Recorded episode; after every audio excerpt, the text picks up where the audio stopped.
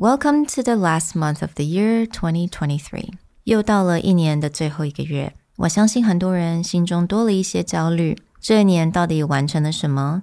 明年又应该准备什么呢？在这个月，我们将会跟大家一起探索工作跟生活当中所需要的重整以及重新的技巧。Let's review and renew.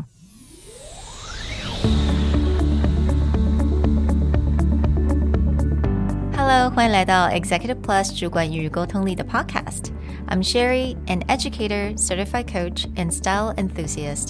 我相信专业有效的沟通是语言跟逻辑的完美结合。And I'm Nick, a startup consultant, corporate trainer, and late night gaming junkie. I believe great communication requires the right mindset and solid frameworks. 我们希望带给大家职场英语的技能、跨文化沟通技巧与其他能帮助您成为出色领导者的工具。 Join us each week as we share our experience, research, and methodologies to take your communication and language skills from good to great.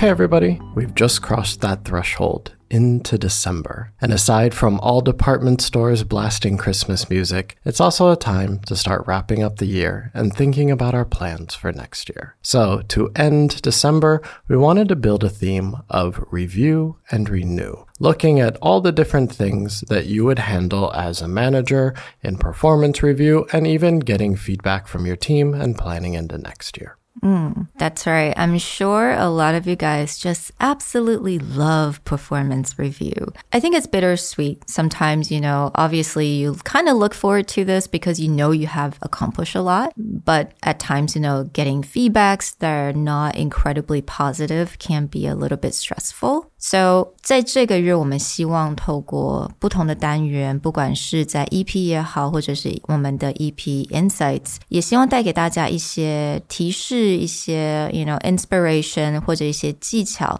让大家更好的 navigate 在接收这个 performance review，or even to actually execute the performance review。 Throughout the month, we're going to cover different things about feedback, both giving and receiving. Mm-hmm. And we'll be actually revisiting a lot of the resources that we've talked about throughout the year because we have themed quite a few months on what does it take to be a manager? What does it take to lead? What kind of thoughts are out there from different writers, authors, managers, people with experience? What are they thinking? And then intermixing that with our own experiences and how we're handling things. Because for us, is this is a lot of our own growth process almost happening in public where we're looking at what are the best practices we want to incorporate mm. and then looking back at how they went 嗯，exactly。所以在这个月呢，我们总共会 cover 了这些主题，大概就是 running performance review, getting feedbacks, how do you respond to feedbacks, whether it's good or bad, how do you propose a new budget proposal, and how do you set new goals with your team for the new year. So, one major thing that people have already started preparing for or definitely getting ready for is that next year's budget proposal, mm. right? Maybe you got a budget from the company, maybe there's a budget that you want to present, but the budget proposal itself is actually an important time for using persuasive presentation a place where most people would just report, this is what I want to do, this is how I'm going to use money. They forget that this is almost a sales pitch where you need to pitch and justify your budget and get someone excited about mm. giving you money as opposed to just requesting it and them going, why? Why do you need all that? What are you doing with it? That's too much. Exactly. And I think for a lot of managers, this is a bit painful at times because again, you're requesting for something, maybe your budget is a lot more next year. Like for example, for, for us, you know, in our actual job, 我们也正好正在做这个的 budget proposal。那正好我们的 budget 可能就是比去年还要再多更多。但这样的情况之下呢，当然 it means that you're doing well because you need more. But also you, you do have to be very specific to why do you need these resources? So whether you're doing the presenting or people are presenting to you, it's important to treat this with that acronym we talked about last month, WIFI. What's in it for you? Meaning is if someone is presenting a budget, your first question be like, why do I want to give you all this money? Or why is this the best use of our resources? If the person is not explaining how it's beneficial to your department, your team, or your company, and is very specific as to why this is a good use of resources, why you should be excited about spending this budget, then it just sounds like they're either A, asking you for money the mm. way that a child asks for an allowance, or B, it'll be very easy to get into an argument of, let's cut that. Why do you need all that? What's it mm. for? So, really building the presentation around what's in it for you, whether it's someone pitching to you or let's say you're pitching to someone else or working it out, let's say like the CFO, you need to make sure that these resources have a story behind them, a persuasive yeah. story behind them. 嗯，因为有有的时候我们常常会觉得。诶，我们的 proposal it really makes sense to us, it should make sense to you，所以我们会有一些 assumption，觉得说，诶，我们所做这些 presentation，我们呈现这些数字 其实都是很应该的。Like you should already know this, but again, we do need to be more persuasive and have that story ready to go when you're presenting. So this month we'll definitely explore on that, and it is also a reminder for us as well, because I think it's very easy to neglect that the fact that we also have to build a story around it, right? 你会觉得说，哎，这就是工作一部分嘛，我就把数字呈现给你就好了。You should get it. So 对我们来讲，其实也是一个自我提醒。And so let me give you a simple example of what the difference would be.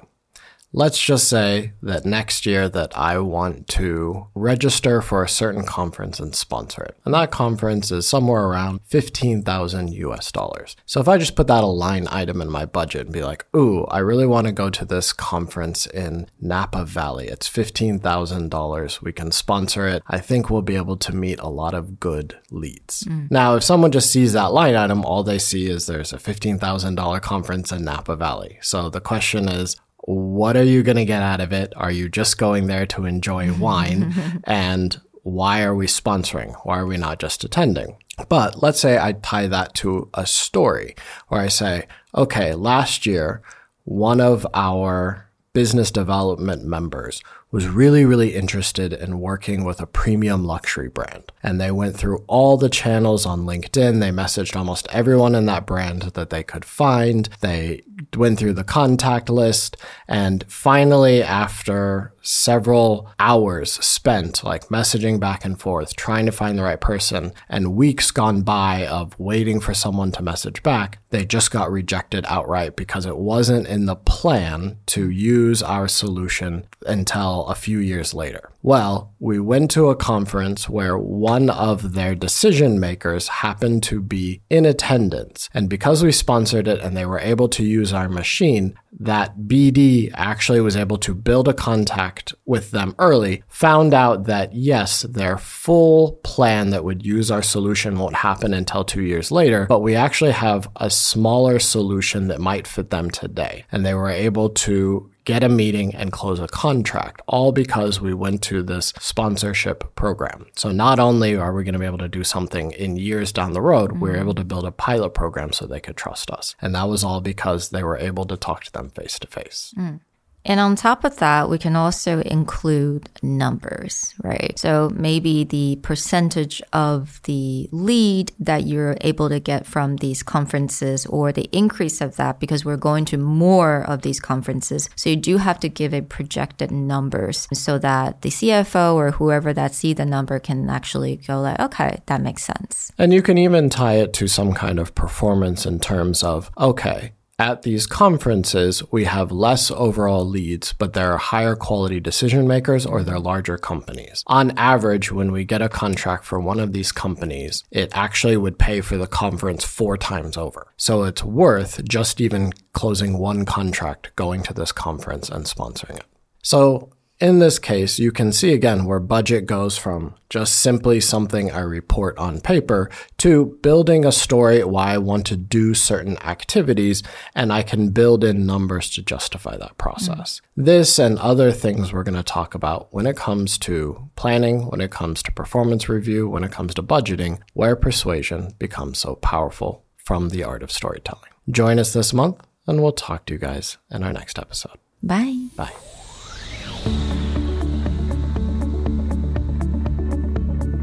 The Executive Plus podcast is a Presentality Group production, produced and hosted by Sherry Fang and Nick Howard. You can search us on Facebook, 主管英文 Executive Plus. You can also find us on Instagram, Communication R&D, and email us at sherry at epstyleplus.com.